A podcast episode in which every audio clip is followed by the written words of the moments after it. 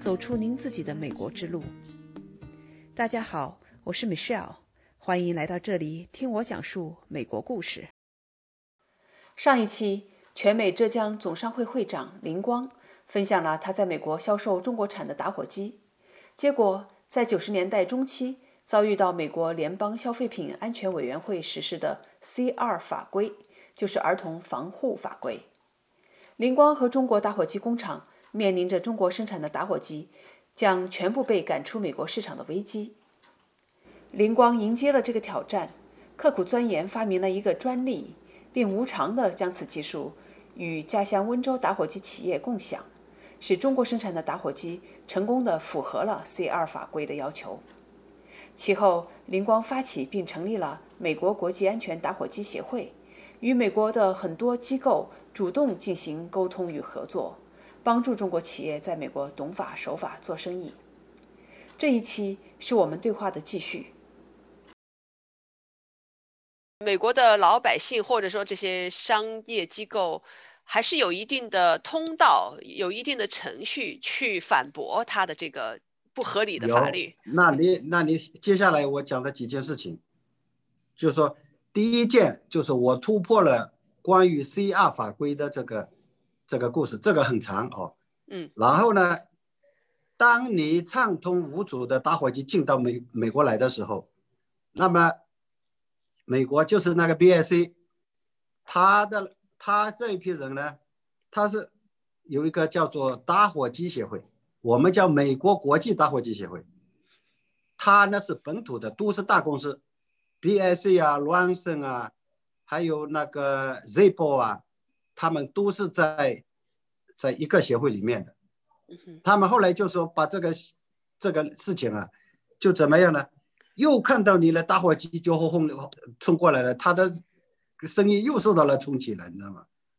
他马上就启动了一个法案提案，叫 Petition，叫做什么呢？叫 ASTM，它是一个技术壁垒。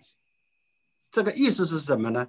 就是说，你原来你不是说防儿童嘛，这是一个，是吧？第二个呢，他就说你这个质量的问题，意思说你中国的打火机质量都不好，把一年哦，因为多少损失多少是因为火灾引起的，而且这个火灾呢又是打火机引起的，打火机呢是因为你的质量不好引起的，不是我们美国本土的打火机引起。嗯，他就立下了那么一个推论，就要立法，让你打火机一定要达到这个这个呃标准，就是 ASTM 是一个标准，就是说，他就是想最最终其实就是利益之争，嗯哼，你知道吗？这个就是利益之争，然后呢，他就是反正就是为了利益呢，他用明的没有办法。抵挡你，他就用一些法律，啊，赋予他的权利，他就要提案，应该打火机，他先把自己过关，自己的设计按照这这样的全部达标了，然后你一下子你就赶不上来，你知道吗？所以说这个呢，就 ASTM 当时他提出来的这个理由非常的充足，哦，你看烧了那么多，死了那么多人，损失了那么多。你觉得这个法律要不要立呢？对吧？然后他这个技术壁垒，它这个技术的，我的形容当时就是说，它是把造太空船、太空飞船的那个要求来要求打火机，你知道吗？它 当然是怎么样子嘛？你这个打火机打出来这个火苗，就是你放开手以后，它这个时间如果慢了一。多少秒，那么你就不合格。就是说，像这些东西你是很难把握的东西。嗯。还有这个火苗，你不能，你你可以看到的，这个火苗都会跳动，你就不能跳动，跳动都不符合。火苗又不能太高，又不能太低，一定要达到这样这样子。那么这个是现象，可是里面是 mechanism 呢，你要突破，对吧？所以说，当时来说，中国的大火机都没有达到这个份上。当时就说，可是呢，已经都按照他这个方法去做了，你知道吗？我们就因为这个原因是什么呢？我们跟美国消费品安全委员会已经建立了这种关系。当他收到这个法律呃呃呃提案以后，他第一时间就给我们了，那么我们就有足够的时间去应对。你像 C 二法规那个时候，我们根本就不知道，他也不知道怎么样去告诉你。其实呢，美国有个美国也有个联联邦公告的，有一个一个赛。这个地方是所有没有美国的法律都会通过那边公布的。其实我们谁都不知道，嗯，平常你不关注你就不知道，他都有公布，他不可能不公布的。公布多少时间，然后让你来提意见，然后最后开开听证会，然后是这样子的。那么我们这个同样的道理嘛，就是他后来就去开听听证会的嘛，我们就提出了两个理由，就是说，第一。我说，我们那个时候中国已经实行了质量检查，就是商检局啊，他就已经把这个打火机出来一定要通过商呃商检局。我说，商检局的这个标准跟你这个 ASTM 标准呢相似，我们就说它是一样的，你知道吗？所以说呢，我说你现在去又要在美国做那么一个关卡，等于就说两次的关卡。这个就是到最后损伤的是消费者的利益，嗯哼，你要付更多的钱嘛，你羊毛出在羊身上嘛，你要这里的技术那里的技术，再加上测试的那个过程啊，这都是费用嘛。结果我们就是这么一个理由：第一，中国有已经有了；第二，我说你这个是违反我们的消费者者的利益的，嗯，那么第一次就推翻掉了，知道吗？推翻掉嘛，我们觉得哇，这个很高兴啊。呃，当时，然后就一下子他就又重新提了，把你提的东西，就是你说好，你说中国，嗯哼，中国已经有了，他结果他去美国市场，找了七个品牌的打火机，他把它测试了，测试了以后呢，结果呢全部不合格，就是他就他好了。你说你都都中国有你检查了，我把你的中国现在检查的打火机拿过来呀，对吧？我就又把你去那个去去测试，测试了没有一个标准，所以说你我把你把你的论据把你推翻了嘛。所以他测试他按照中国的商检局的标准来测试，还是美国的？美国的。哦，按照美国的标准来测试。就是说不符合美国不符合美国的标准这个。嗯，那当时我们几乎就觉得啊，那完蛋了，这个是 这个就是已经没没是是不可能了 哦。你看，最后我们他不是有有几个月的时间给你 petition 的嘛，就是提案去去来，然后就是我们就就觉得基本上没戏唱哦。嗯。但是后来呢，我对这个事情呢，还是就是呃，在在在探讨，有碰到卖打火机的人啊，怎么样啊？有的人。真的呃了解的比较多嘛，你知道吗？结果被我们找找到一个理由，你知道吗？结果就是他的七个品牌里面，有一个呢品牌呢，这个工厂都已经不做了，嗯，哦，有一个品牌呢，它是在美国所谓的那个法律实行之前的，他的意思是说，美国是这样子，就是他虽然他当时。提出 petition 的时候，他美国就开始建议你要按照这个法律，mandatory 不是 mandatory，嗯，你知道吗？就是你自愿的要执行这个法律，这样子一来呢，就是他把美国市场上拿来的这个打火机呢是，就说是这一个自愿执法时节之前进来的那个这个打火机，我们到最后就就。我亲自跑到那个听证会的，那在美国 CBSC 那个，呃，呃，在听证会上面，那一次的听证会，我跟你说啊，他他是花了很多功夫的，他把谁把他动员起来呢？把美国的消防协会，你知道吗？他们有很多钱都捐给消防协会，结果消防协会的很关键的一个人，他就来作证。说，打我他就在作证的时候啊，他就说那么多的打火机，你你看啊，造成了那么多的火灾，嗯那个时候我们的打火机最好卖的是什么？Novelty。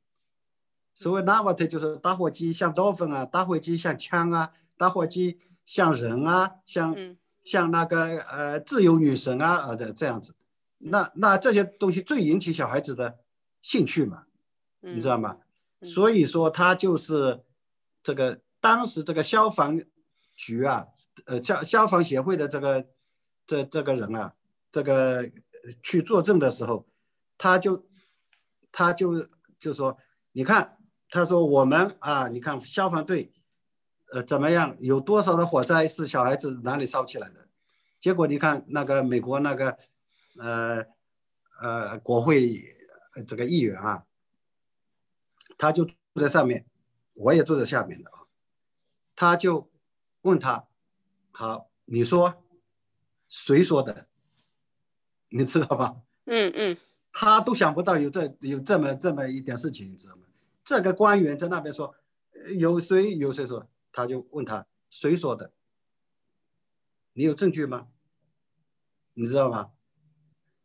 他没有证据，你知道吗？他以为下方官员来就就就是证据，你知道吗？嗯哼结果这里一个，那里我提的两个打火机，我说你你这个测试的东西本身不是不是按照呃，就是说按照我们这个程序来做，你这个打火机你不要拿来，我就知道这个本身就是不合格的，嗯，对？吧？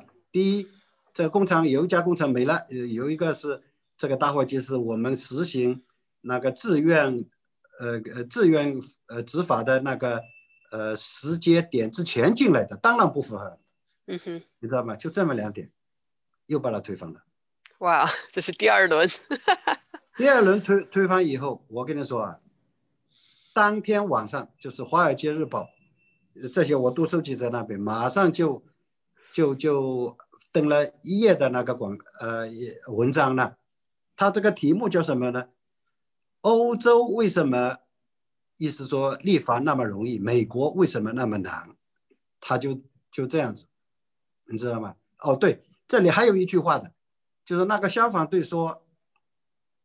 他说，呃，意思说死了小孩子哦，被烧嗯烧死嘛，这个例子呢。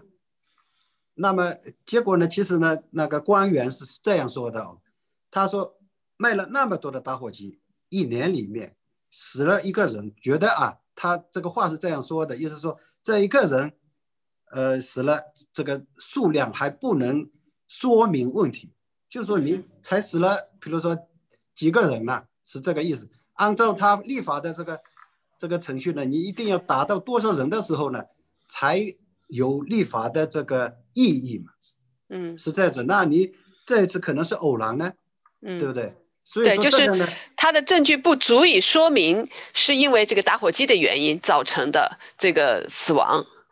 结果《华尔街日报》就登了啊，中国呃美国为什么那那么难？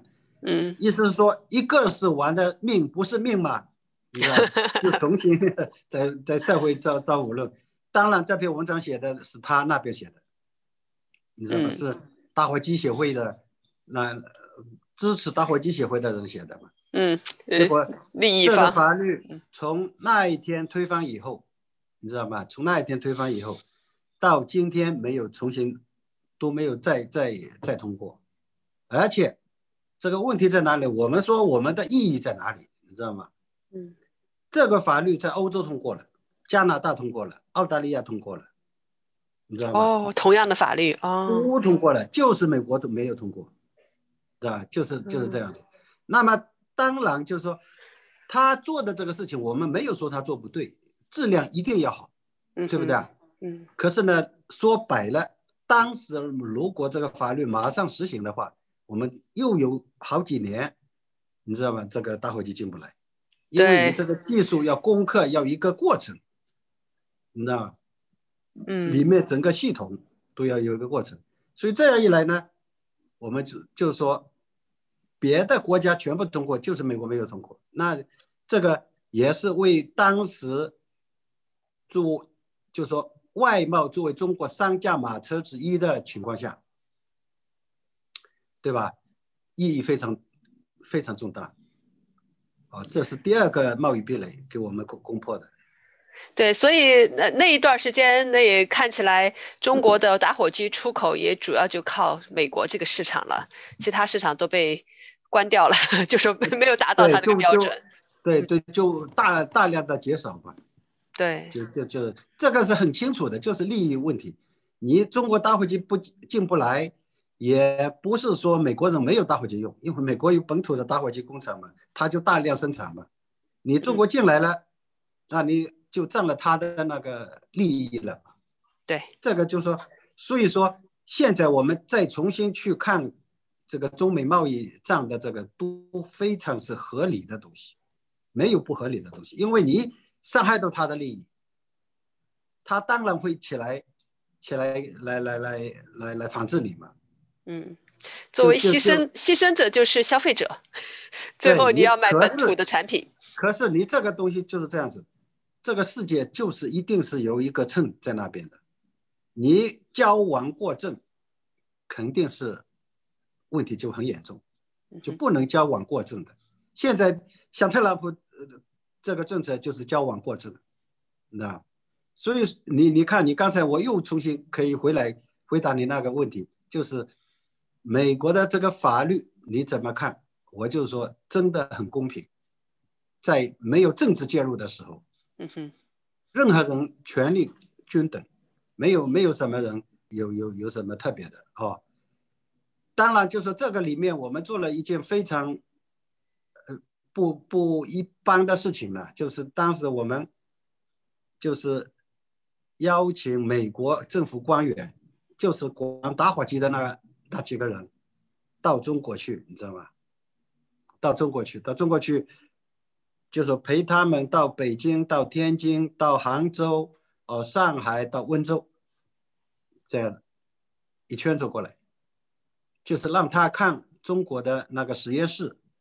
那个时候就是为了为了那个法律嘛，就是我当时为什么就是说到最后会这样子，会会赢呢？这些都是有一定的原因的。他们也确实是看过了，他的呃检测的标准、检测的东西，他们看了都觉得是。是可以的，我们陪他们一起到去去中国。最后，所以说我们就跟他们，你说没有人情吗？跟他们都成为好朋友。所以就是说，您刚才说请美国的官员到中国考察这件事情，其实是发生在第二轮最后他们做决定之前，所以他们对整个的这个流程，对中国的这边情况，自己是有一定了解的。嗯哼，他们对他们写了一个中国之行的报告。这是第二第二场贸贸易壁垒。灵光的打火机在美国遇到了第二场贸易壁垒，他又一次迎头而上，攻克了关卡。那之后，他的打火机事业发展的顺利吗？请继续收听我和全美浙江总商会会长、打火机大王灵光的对话。like that.